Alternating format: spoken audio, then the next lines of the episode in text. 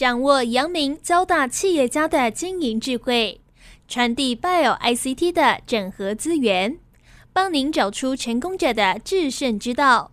阳明交大帮帮忙，要帮大家的忙。欢迎收听由林宏文所主持的《阳明交大帮帮忙》。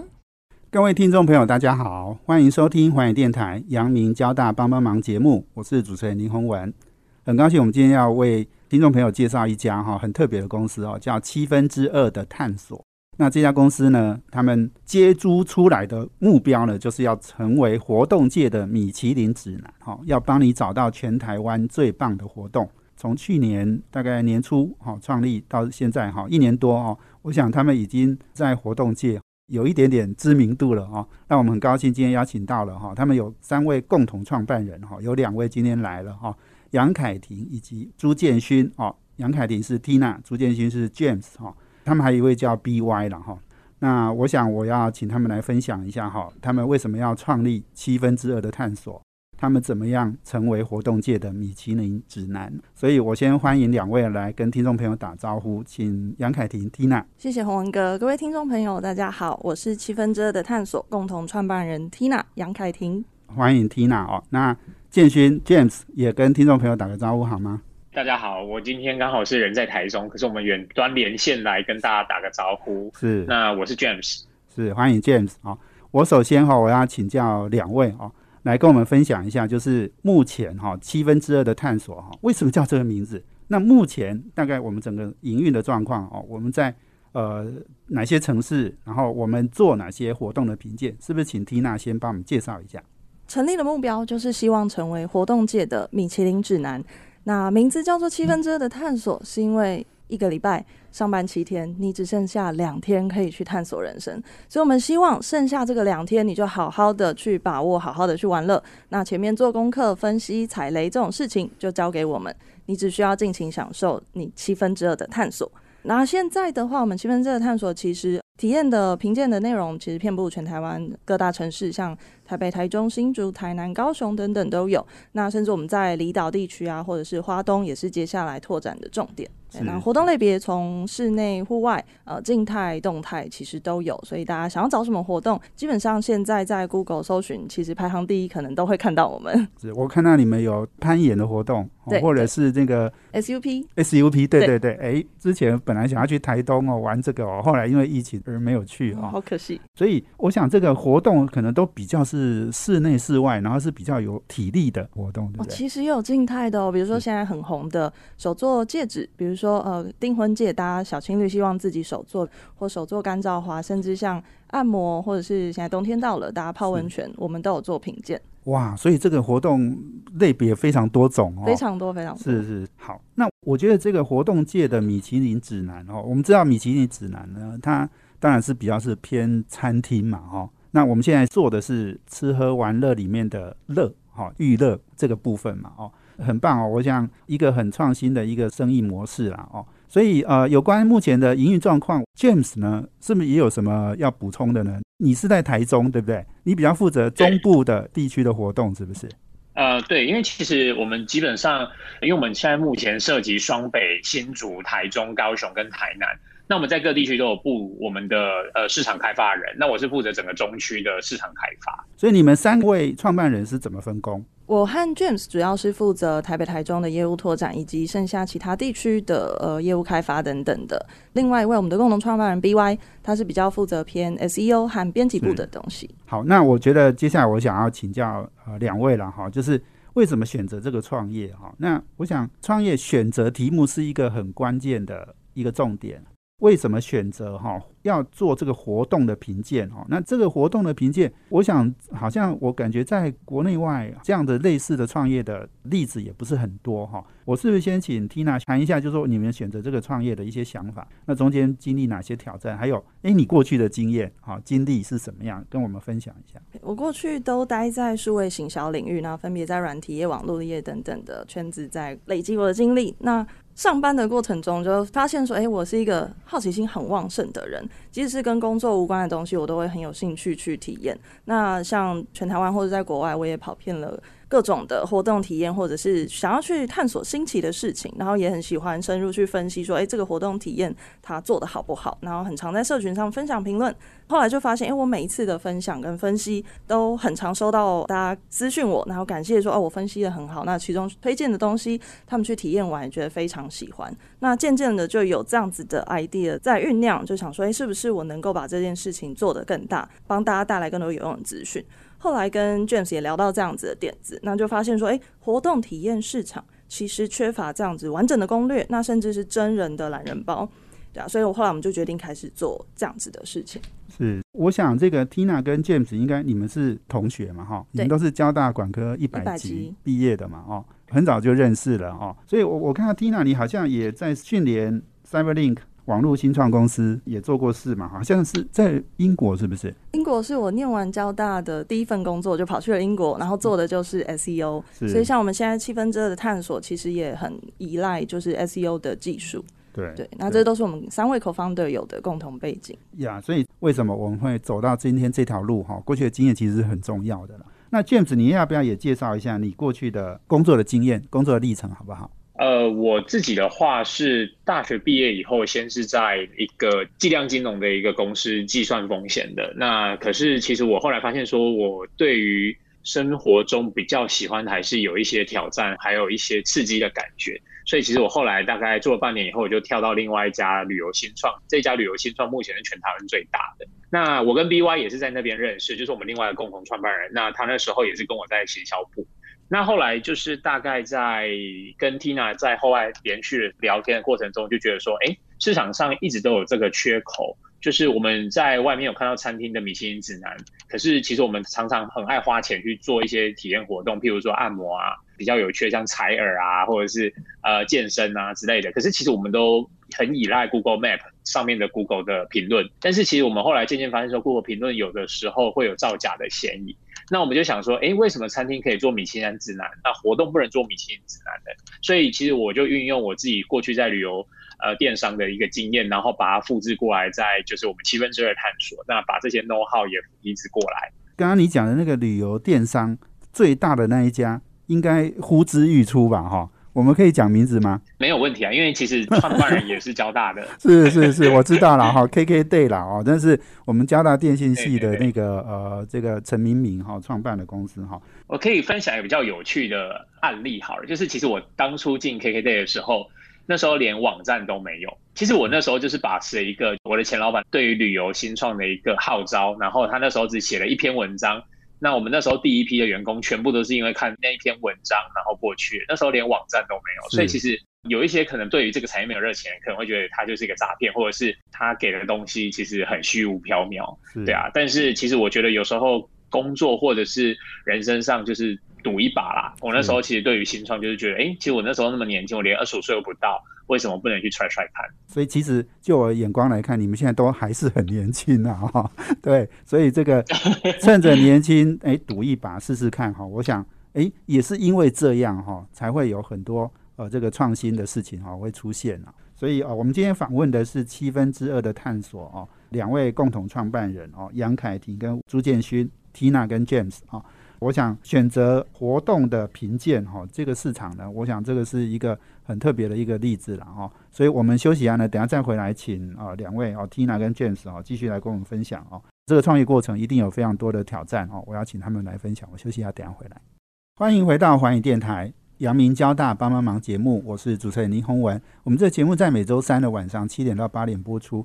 我们在呃脸书上呢也有阳明交大帮帮忙的粉丝团，可以同步获取我们节目的资讯。另外，我们现在在 Pocket 上面呢也都呃可以上架了哦，大家可以 download 下来听哦。那我们今天访问的是七分之二的探索，两位共同创办人 Tina 跟 James，哈，杨凯婷跟朱建勋。我们刚刚前面讲到了哦，就是两位呢为什么选择这个创业哦，当然是有原因的哦，而且我相信两位都是爱玩的人了哦，没错，会选择活动的评鉴，当然也是因为踩了很多雷哦，有很多惨痛的教训之后哦，那希望提供给大家一些体验活动之前的一些评鉴的指标，这样子哈。刚刚我们问到，就是说你们选择这个创业，但是还没讲到挑战。我相信一个新的题目、新的领域，一定有很多的挑战。我是不是请 Tina 来跟我们谈一谈？其实创业的每一天都在面对未知和挑战。那其中比较大的挑战是，例如疫情爆发、三级警戒的时候，那所有店家都关了门。对于这种重压在实体活动领域的我们，是非常非常大的打击。店家无法营运啊，然后消费者的需求当然也锐减。所以其实那六十几天，我关在家里足不出户，然后每天看着网站的流量数据，我都焦虑失眠到不行。对，但是我们没有因为这样子而停下脚步。我们其实，在疫情期间也做了许多转型的尝试。那比如说，因为因应疫情，许多活动都推出了线上版，像线上瑜伽、线上健身课，甚至线上密室逃脱。所以我们也火速推出了居家运动啊、居家娱乐的气化屏蔽等等。那同时，我们也开始规划把评论这件事情从活动类拓展到商品类，去把七分之二呃打造更完整的流量生态圈。哇，这个密室逃脱也可以在线上玩哦。没错，他现场的人就是工作人员会在真实的密室里，然后他就是有点像直播的方式，然后你就是动口指挥他，他就会去说好开这个锁，输入几号的密码，或者是找什么线索，其实蛮好玩的。哦，OK。这样可能有不同的感觉了哈，因为你在现场跟这个在线上的哦，一样是在动脑啦，只是你可能体力不用比较不累，对对对，而且你可以跟你的朋友一起，就是其实你们就是开一个有点像视讯的，那你跟你的朋友一起使唤的现场的人在玩，其实还蛮好玩，然后会变成另外一种气氛，就是你跟你的朋友会嘲笑他说，哎，你再减慢一点，你就要爆炸喽。是是是，好。听到这里，我觉得哈，你们的创业其实就是在玩嘛。没没没错，但是也有很辛苦的部分。好，我想这个挑战听起来好像不是什么挑战哦。好，我们请 James 你也分享一下好不好？你觉得有什么挑战？我觉得目前，因为我们其实是二零二零年大概三月的时候，其实我们就是疫情所诞生的一个新创。是。那那时候其实因为疫情，那时候在台湾，所以我们那时候大家都不能出国嘛。那后来发现说，台湾的体验文化，就是体验的这种行程类的活动越来越盛行。所以呢，那时候其实我觉得在发展上都还蛮顺利的，因为全部的台湾人都都留在台湾嘛。那所有的活动都一家一家开，所以我们在初期创业其实是。嗯，我觉得还蛮快速就爬上去了。那当然，就像刚刚 Tina 有分享的，就是我们真正遇到第一个打击，就是在今年三级，大概在五六月的时候，哦，那时候流量很可怕，只剩百分之二十。那那时候其实我都已经不想要打开看一下流量的趋势图了，因为我觉得反正没有需求嘛。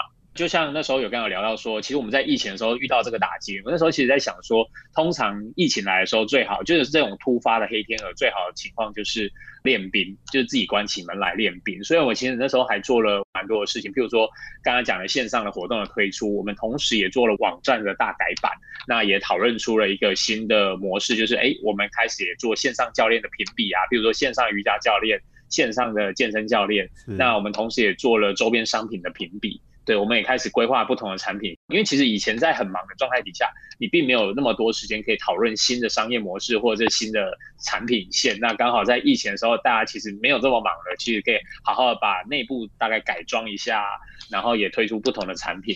就是说，当你没有实体的活动，当然就不需要实体活动的评鉴，但是所有的活动都转到线上去，那一样会有线上活动的评鉴嘛？哈。不过可能还是少一点，然后这个就是去年到现在创业一年多，其实时间很短，但是也经历很多的不同的这个冲击嘛。哦，创业就是一直永远有这种挑战哦。每次来我节目分享的人哦，都会讲到各式各样的哈，完全没有想过的一些问题发生哦。因为我觉得创业本身就是一个挑战跟一个冒险，那本身我们都是协议里面都很有这种冒险文化的协议。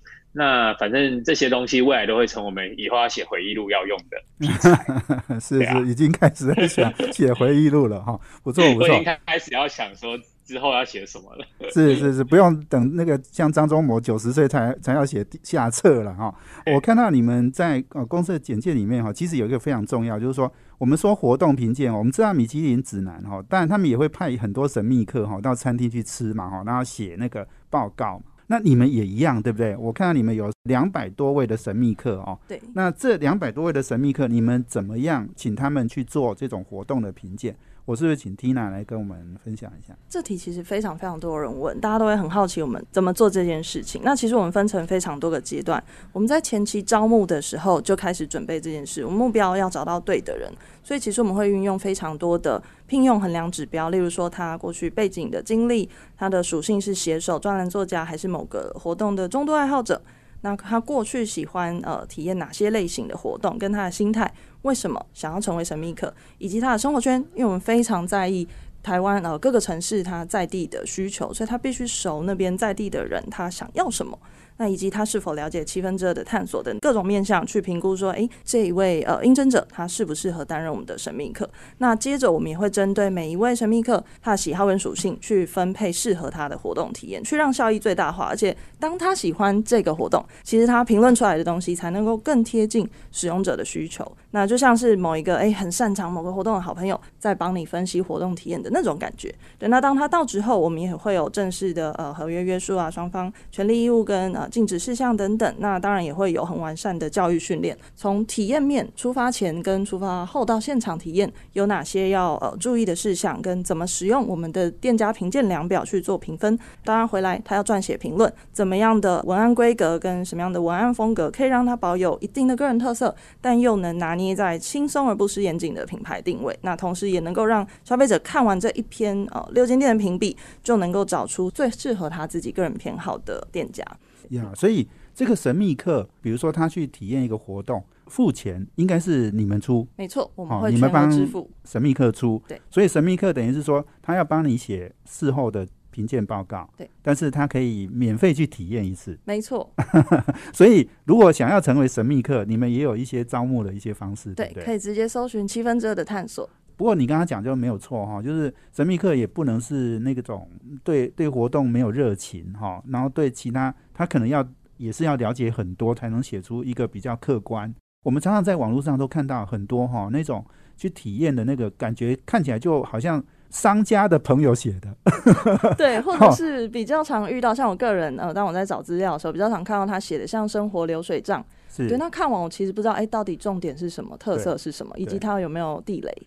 是是是，没错，因为就是太多这样子的东西了哈，所以我们七分之二探索就是要做出一个。真的可以让大家信任的、信赖的。对，其中也补充一下，就是呃，品质的把关这件事情。每一次每一位神秘客评鉴回来的内容，我们内部都有三关的审稿制，那去确保说他评论的品质跟他工作的状态是非常呃优质的。那或者是有什么改进的细节会回馈给他。那假设说，哎，今天这个神秘客合作到中后期，他有些状况一直无法改善的话，我们也会解除跟他的合作，透过这样的方式持续去监控全台湾这么多神秘客每一位的产出的状态。就是如果做的不好，我们也可以终止这种合约。没错，是是是，不然有时候写出来东西真的，因为大家也都在看，哦，所以你胡乱写哈，或者是写出不太正确的哦，我相信我们的消费者也会给你们建议，对不对？对啊，是没错，你们也要常常接到客诉，对不对？对，就会聆听大家的建议，看我们可以怎么做的更好。是，我想我们今天访问的是七分之二的探索哦，两位共同创办人杨凯婷、朱建勋、Tina 跟 James 哦。那我们呃休息一下，等一下再回来哦。因为事实上七分之二探索，他们现在全台湾有好多地方哦，从北中南、新竹、高雄，然后离岛哦，都有这种活动的评鉴哦。那各地其实大家都不太清楚哈，其实有很多人哦的消费习惯是不太一样的哈。我们小小的台湾哦，就有很多不同的这个消费习惯哦。等一下也请啊两位来跟我们分享。我们休息下，等下回来。欢迎回到环宇电台阳明交大帮帮忙节目，我是主持人林宏文。我们今天邀请贵宾是七分之二的探索哦，这是一家做活动界的评鉴哦这样的一个新创公司哦。两位共同创办人 Tina 跟 James 杨凯婷跟朱建勋哦来我们的节目。那刚刚我们讲到神秘客哈，我相信大家对神秘客一定很有兴趣哦，不只是消费者很想知道神秘客是怎么做评鉴的哈，那我相信也有可能有一些人就想要去当神秘客哈。你有这样的热情哦，想要免费的体验活动，当然你回来要写很多的报告了哦，也可以跟我们七分之二的探索哦公司呢能够来联系哦。那刚刚我们有提到，就是说哦，各地消费者的不同的消费习惯哦，其实是我们在累积哈，就是活动评鉴的过程一个非常重要的经验嘛哦。那我是不是也请 Tina 来跟我们分享哈？台北、台中、台南很多消费者习惯很不一样，是不是？对，这也是我们创业以后才发现哇。原来台湾虽然不大，可是各个城市都有非常不同的习惯。最直觉的一个例子就是交通方式，比如说你住在台北看一间店吸引人的程度，你一定会去评估，OK，距离捷运站的远近。但台中人在意的其实是附近的汽车停车格多不多。那台南人看的呢，则是机车停车的方便度。这也是为什么我们后来决定说，哎，各大城市都要有在地的市场经理，我们才能更贴近第一线使用者的需求去做。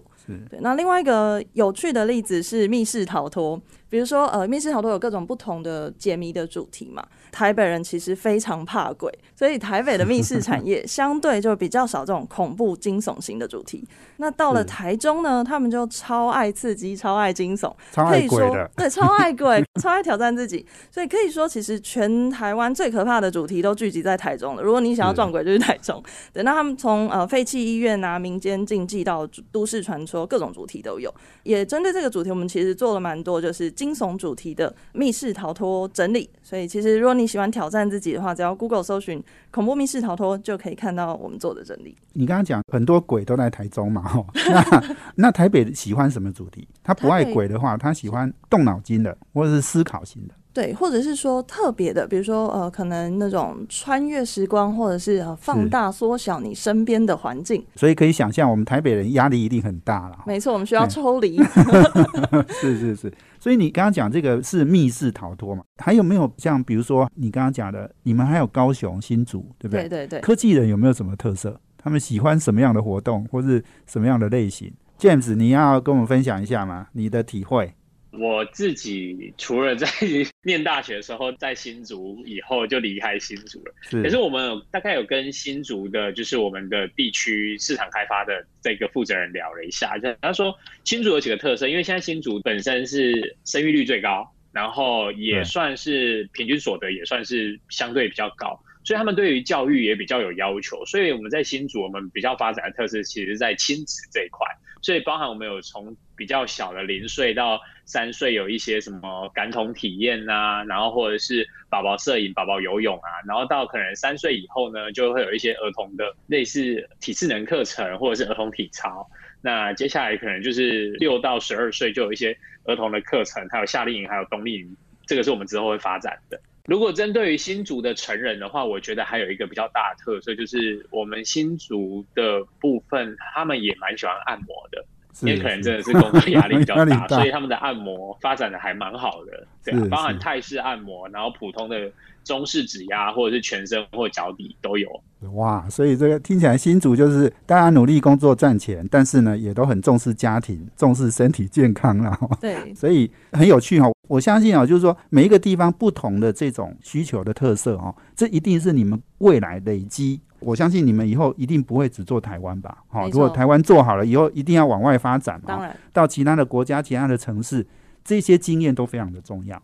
那刚刚 Tina 跟 James 都分享了各地不同的消费习惯哦，那。啊，我想要来谈谈商业模式啦。我想所有的商业模式都需要获利，活动的评鉴，我相信我们也一定会思考获利的模式哈。我是不是请两位也都来谈哈？就是说我们在做这个评鉴很重要，当然是我可以想象到的第一个收入就是广告了。但是广告好像不太容易能赚钱哈。我是请 Tina 来谈谈哈，因为我知道我们做了很多的活动的这种评鉴之后。我们一定找到很多好的商家，我们会跟很多好的商家，因为这个消费者就是有喜欢他们嘛，哦，所以你们跟商家好像就有一些配合，或者是一些共同的呃行销活动，哦，然后甚至我们也会跨到相关的产品的部分。我是不是请 Tina 来跟我们分享接下来我们的商业模式的获利怎么样获利？嗯，其实传统。这些中小企业的活动商家，他们在做行销的时候，都布局很多管道。那他们的资源，不论是人力或者是资金，其实都没有办法很完整的去把整个行销这件事做好。所以，我们的目标是透过七分之二的探索这样的平台，去聚集很明确需求的各种客群，透过我们一站式新形态的行销服务，去帮这些客群带给活动商家。那其中一个，当然就是我们的 Google 搜寻引擎优化 SEO 做得非常好。所以，其实对活动商家来讲，那是他们。最需要耕耘的一块市场，因为传统如果你投广告，比如说呃 Google 或 Facebook，其实它上面都会标示这是广告。那消费者是带有一种戒心来看这件事的，尤其像活动体验这种无法被规格化的东西，它很直化，很需要真实的评价，那大家就会比较想要看自然搜寻的结果，也就是非广告的部分。所以其实从这一块，我们就可以带给商家非常重要的精准的客群。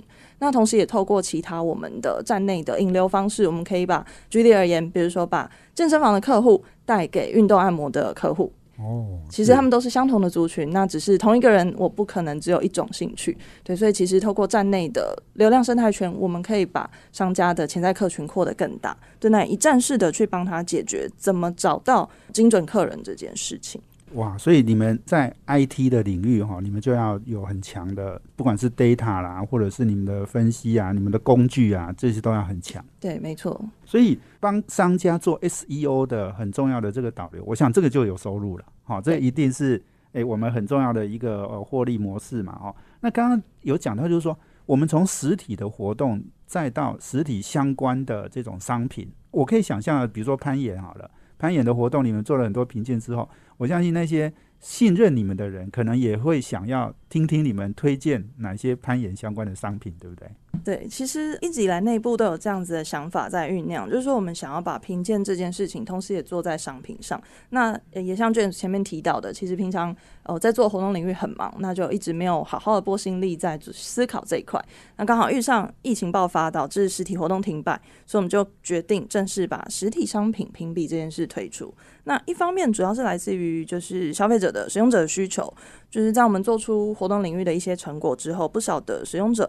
还会回馈说：“哎，我觉得找活动用七分之二的探索非常的实用，但我现在迷上某个活动了，我要开始买给息，我要买装备，那我又遇上了做功课的问题，所以七分之二可不可以帮我推出这种商品评鉴，让他在活动体验这一条路上每一个阶段都有人帮他准备好懒人包评比？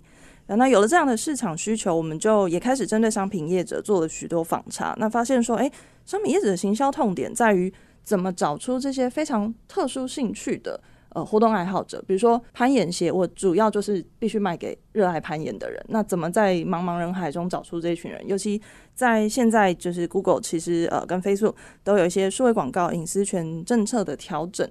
那会导致我们数月广告就是越来越难投放到精准的客群，所以这些业者他们都在寻找更精准、更好的行销方式来做。那七分之二的探索，我们就分门别类、精准切分了活动体验，所以能够去抓出这些商品业者需要的客群。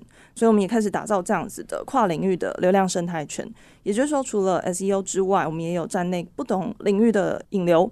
去把活动客群导给商品业者，那反过来我也可以把商品业者的资讯带给活动的业者。哇，这是互相加成了哈，没错，就是 A 乘以 B 再乘以 C 再乘以 D 哈，诶，通通乘上去，我们就可以创造一个非常大的一个数量了哦。所以我们今天访问的是七分之二的探索哦，两位共同创办人杨凯婷、朱建勋、Tina and James 哈。那我们休息完了，等下再回来。欢迎回到华语电台阳明交大帮帮忙节目，我是主持人林宏文。我们今天邀请贵宾是七分之二的探索啊，Tina 跟 James 啊两位共同创办人。我们刚刚讲到，就是说生意模式很重要哦，获利模式也很重要。那刚刚 Tina 有讲到，就是说网站哦上面我们很多的活动，我们已经取得消费者的信任之后哦，我们可以给他更多的相关的商品的评鉴哦这样的资讯啊哦，要不要再跟我们分享一下你们做哪一些相关的商品的评鉴跟推荐呢？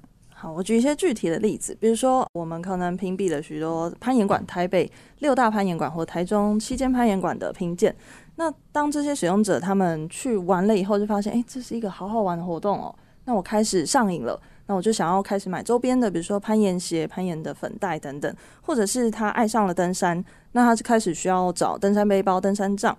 或者是说，OK，健身重训的族群，其实有很大量的人是需要每天就是都在消耗乳清蛋白，增加它增肌的效果。这些人他们就会需要说有一个比较公正的评鉴，去帮他找出，诶，市面上这么多的品牌，那我要怎么挑选哪一种才是最适合我个人的喜好？针对这样子的领域，我们也开始做商品类的评比。那最初开始的规划会是说，针对我们既有的活动体验。发展出周边的商品评比，那陆续再把这个同心圆持续去扩大到更多生活品类的项目。哇！所以这个其实又是另一个领域的挑战了哈，因为商品的评鉴跟活动的评鉴还是不太一样，不太一样。对你刚刚讲到乳清蛋白，哇，这个就是很专业的题目了。对，哦，因为这个可能还会牵涉到生医领域的相关的资讯了哦。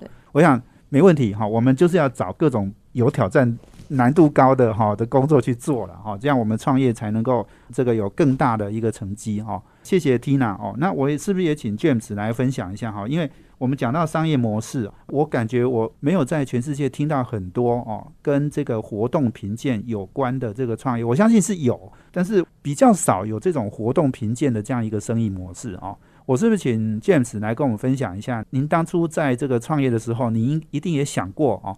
世界各国有谁是哈这种比较走在前面的哈？那他们的商业模式哈，你我相信你也研究过，跟我们分享一下好吗？其实这个题目，我觉得第一个，我觉得它也蛮 niche 的，就是蛮小众的。因为其实大部分外面的世界，就是大概可能比较长的，就是用 UGC，就是读者会自己产生内容。譬如说像 TripAdvisor，那它就是让体验过这个活动或这个餐厅的人，他自己写评论。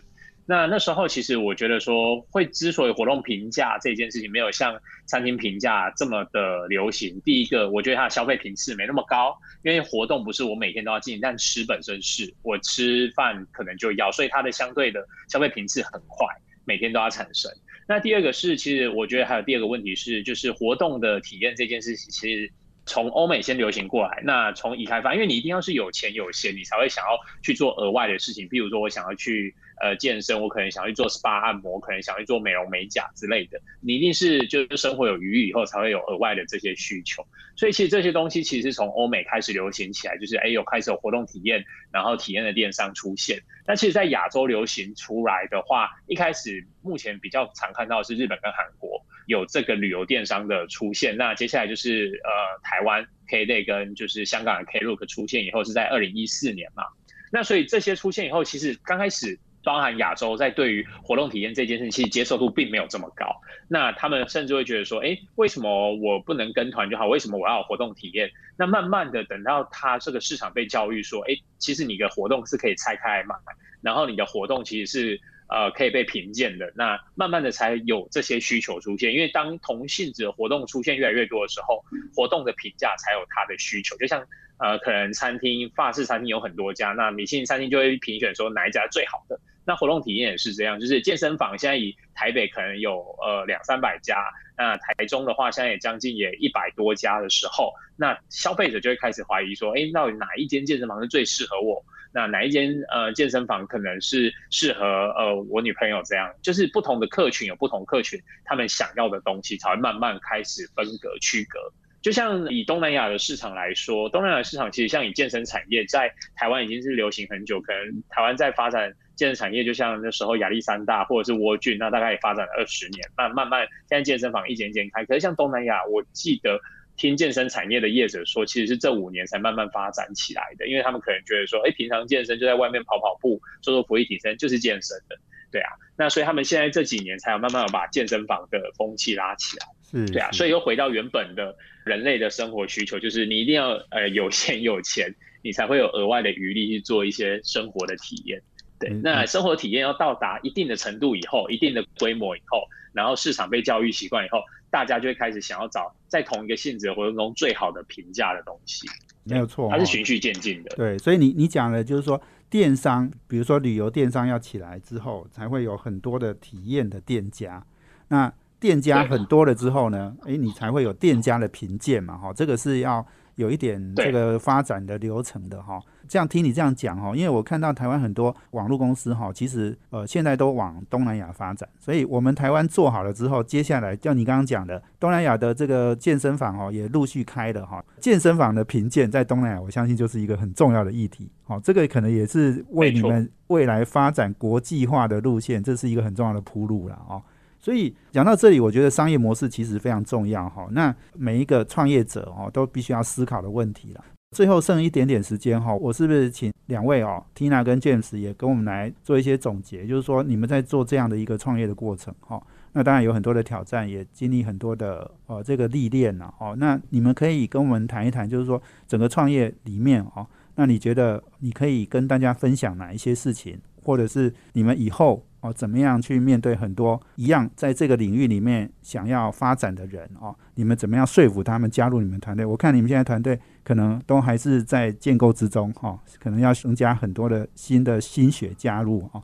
所以是不是请 Tina 先开始呢？我们其实，在创业的过程，当然每天都会遇到很多的困难，但是以我们团队的文化，就是说。当我遇到一件困难，我们会先试着把它拆解，拆解成小的步骤，然后再去一一击破。那每一个步骤，我们都要求快速的尝试，因为当我们想的太多，其实就很可能会裹足不前。所以我们的习惯是，我们先试着开始去破解它，然后从中也许会失败，那我们从错误中再学习，然后再前进。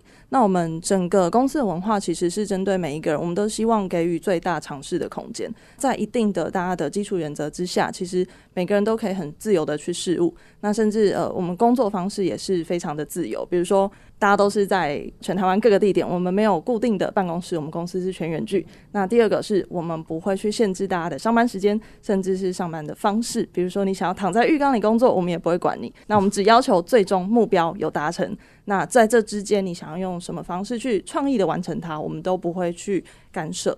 对，那所以说，其实我们也很希望，就是热爱活动体验，或者是对于新事物感到很好奇的这些人才可以加入我们。那尤其像近期我们在号召南部跟高雄的业务人才。对，所以如果有兴趣的，或者是想要加入我们成为神秘客的，都可以上我们的官网，然后去寻找我们的职缺。我看你们有全职四个加兼职四个，总共只有八个人嘛，哈。对对对，所以现在人数其实很少，但是你可以想象，就是说我们看到那个网站的感觉，哈，就好像不太像很少数人做出来的，哈，感觉就很多很热络，而且这个人气很高的一个网站哦。那我是不是也请 James 来分享一下，你在创业到现在，应该也有一些心得要跟大家分享吧？其实我的心得很简单，就是我从创业到现在，我一直都做我自己喜欢的事情。也就是说，我觉得我们本身要先喜欢这件事情，然后你才会在制作这个产品的时候是充满了热情在制作这件事情。所以，其实里面的东西都是我喜欢的东西。那通常来就是加入我们。团队成为我们伙伴的人，通常也都是我们的 TA，所以甚至有很多其实是本来只是想要看看活动体验，然后看到最后发现，哎，其实我们有招募人才，干脆来一起应征，然后就变成我们的一起工作的伙伴这样。那我觉得其实刚刚 Tina 都讲的还蛮完整的，我这边只要号召大家，就是如果闲来没事，就是不知道今天这个周末要做什么的话，那就欢迎上七分之二探索来看一下，说，哎，你这一周末可以干什么。太好了哈！我听你们 Tina 跟 James 哈分享哈，我感觉哈，就是你们这个创业其实一边工作，大部分好像都在玩，然后边工作边玩，那怎么样玩得更精彩、更快乐、更好玩？哦，这个其实就是你们工作的目标。那你们的工作目标达成了，你自己玩得很开心。很多人也可以跟着玩的很开心哈，我想这个可能就是我们七分之二的探索，我不知道这样的解释对不对了哈。没错，这就是我们最大的成就感，看到大家玩的很开心。是是是，今天非常谢谢我们七分之二的探索啊，Tina 跟 James 接受访问，谢谢，谢谢洪文哥，谢谢。那我们阳明交大帮帮忙，要帮大家的忙，我们下周见，谢谢，拜拜，拜拜。